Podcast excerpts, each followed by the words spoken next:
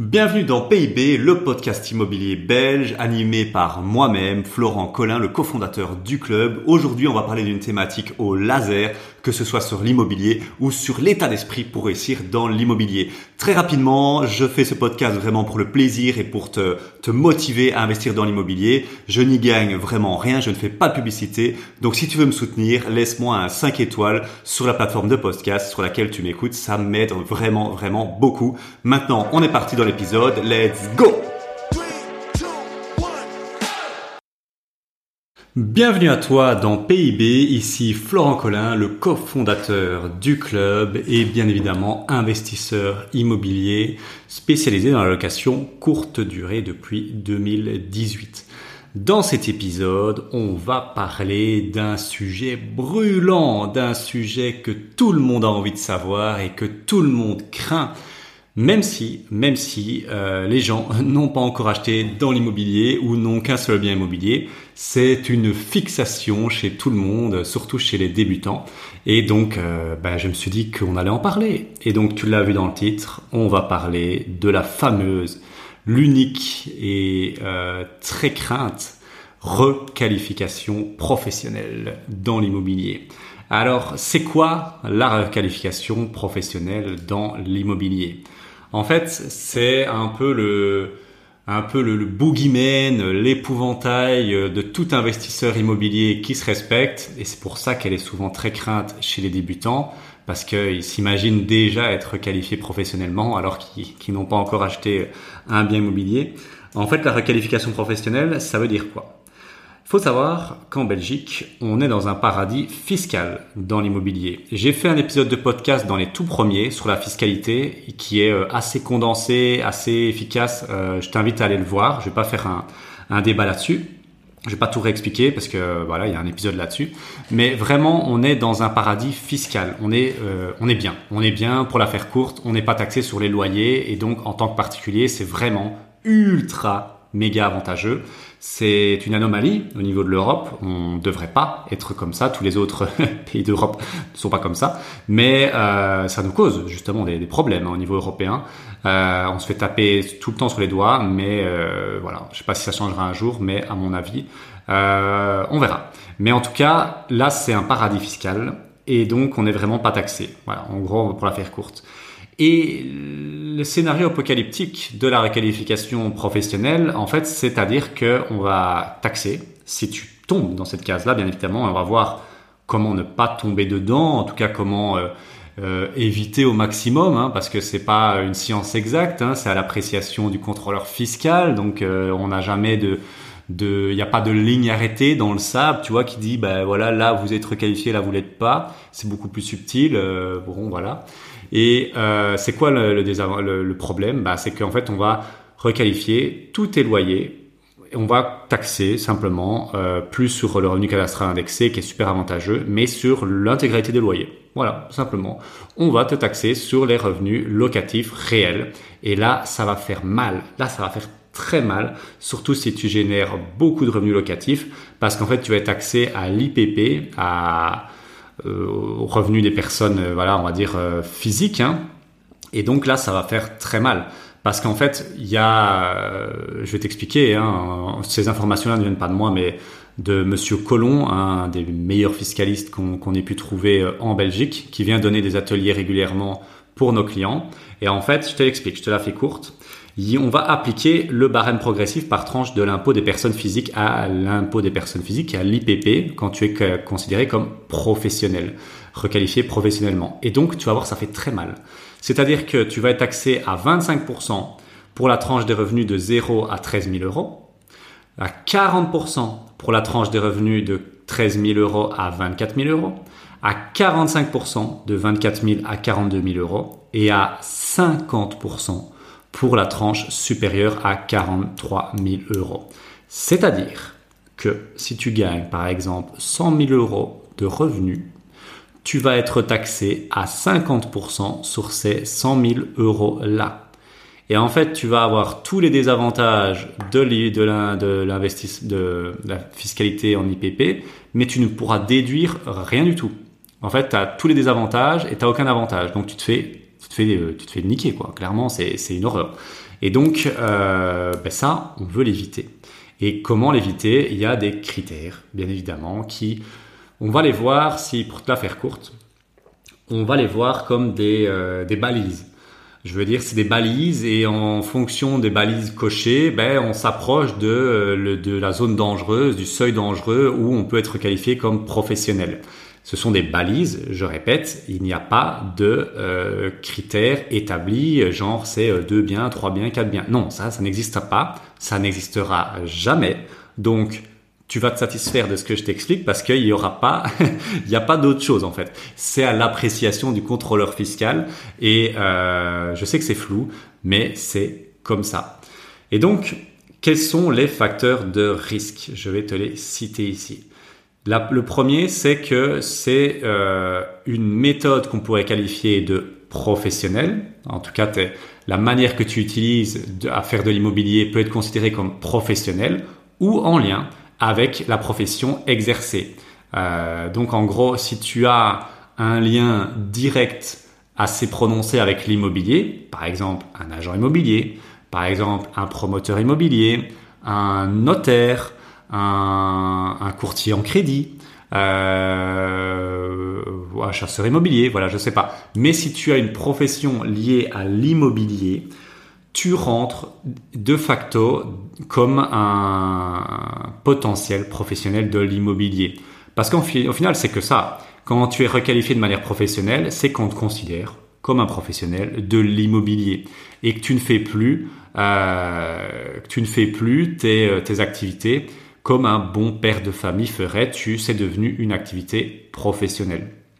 Et donc, le premier critère, très important, c'est que tu aies un lien euh, professionnel avec l'immobilier. Donc je te l'ai dit, hein, c'est une profession, euh, voilà, effectivement flagrante liée à l'immobilier. Le deuxième critère, c'est le nombre de biens en patrimoine. Mais il faut mettre ça avec autre chose. Le troisième critère, il faut le lier au troisième critère, c'est la rapidité des transactions. Et quand, dans, dans l'acquisition, mais aussi dans la revente. Voilà. Donc, tu peux acheter, par exemple, 20 biens immobiliers sur 25 ans, je, dis une connerie, mais voilà, c'est plus crédible que si tu achètes 20 biens immobiliers en 5 ans. Parce que là, tu vas vraiment faire beaucoup, beaucoup de transactions. Et en plus, euh, ce que les gens n'aiment pas, c'est quand tu as recours régulièrement, et c'est le cas ici, à l'emprunt bancaire. Parce que bah, c'est plus risqué. Si tu achètes cash, il y a moins de risques. Donc tu es moins considéré comme euh, à risque. Et euh, comme je te dis, bah voilà, c'est les risques qu'un bon père de famille n'aurait pas pris. Et donc, il y a vraiment cette rapidité des transactions. Si tu fais beaucoup d'achats, revente, achats, revente, c'est chaud. Et donc, euh, une autre chose qui est important, c'est l'importance des plus-values réalisées dans la partie revente. Si tu fais deux reventes en un an et demi à 100 000 euros par revente de plus-value, donc 200 000 euros de plus-value, c'est chaud. Là, c'est clair que tu vas attirer euh, les sirènes euh, du fisc. Hein. Là, je te le dis tout de suite. Et euh, je regarde un peu ce qu'il y a d'autre. Donc, considéré comme un professionnel de l'immobilier, nombreux recours à l'emprunt bancaire. Autre chose qui est très important, et ça c'est peut-être un des critères les plus euh, les plus importants. Enfin, ils sont tous très importants, hein, mais encore une fois, c'est des balises. Tu vois, euh, nombre de biens en portefeuille, euh, nombre de transactions, bah c'est difficile à dire, hein, mais euh, on va dire une par an, ça ça va. Hein, mais je veux dire, t'en fais trois par an, euh, c'est chaud. Donc voilà. Mais une qui vraiment est très très très importante, c'est que les revenus du ménage viennent majoritairement des revenus immobiliers. C'est-à-dire que si tu continues à avoir un job sur le côté, ça aura beaucoup plus d'impact et ce sera beaucoup plus facile à défendre que si tu vis intégralement de tes rentes immobilières. Tu vois?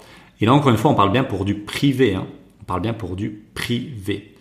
Et bien évidemment, la complexité des montages immobiliers va aussi avoir un impact. Si tu fais que la location classique versus tu fais des achats, revente, options, c'est chaud. Pour ça que bah, les achats, revente, options, on les fait en société parce que c'est, c'est, ce serait une folie de faire ça en privé. Ça allumerait tous les, toutes les alarmes rouges du fisc. Donc, la complexité des montages. Si tu fais des immeubles de rapport avec 5 euh, Airbnb dedans, euh, ça va attirer plus l'attention que des, immeubles de rapport en classique ou une maison à louer une famille, bien évidemment. C'est toujours la question, c'est est-ce que je me rapproche vraiment d'un professionnel de l'immobilier? Bah oui, bien évidemment, si tu fais des stratégies qui pulsent au niveau euh, cash flow, tu te rapproches beaucoup plus qu'un Kidam qui loue un, classique et qui gagne euh, quasi rien, quoi, tu vois. Et donc, c'est assez important, la complexité du montage. Et une autre chose, donc euh, ce qui est surtout important, je dis que c'est les revenus du ménage. Bah voilà, si 85% de tes revenus viennent de ton immobilier, et en gros, bah, que tu es au chômage euh, et que tu, tu, tu vis tes rentes, bah là, on pourrait dire que tu es un professionnel de l'immobilier. Hein. Voilà. Par contre, si, euh, tes revenus immobiliers, ça représente 20, 30, 40% et que c'est ton activité professionnelle qui te fait vivre, euh, là, il bah, n'y a pas de souci.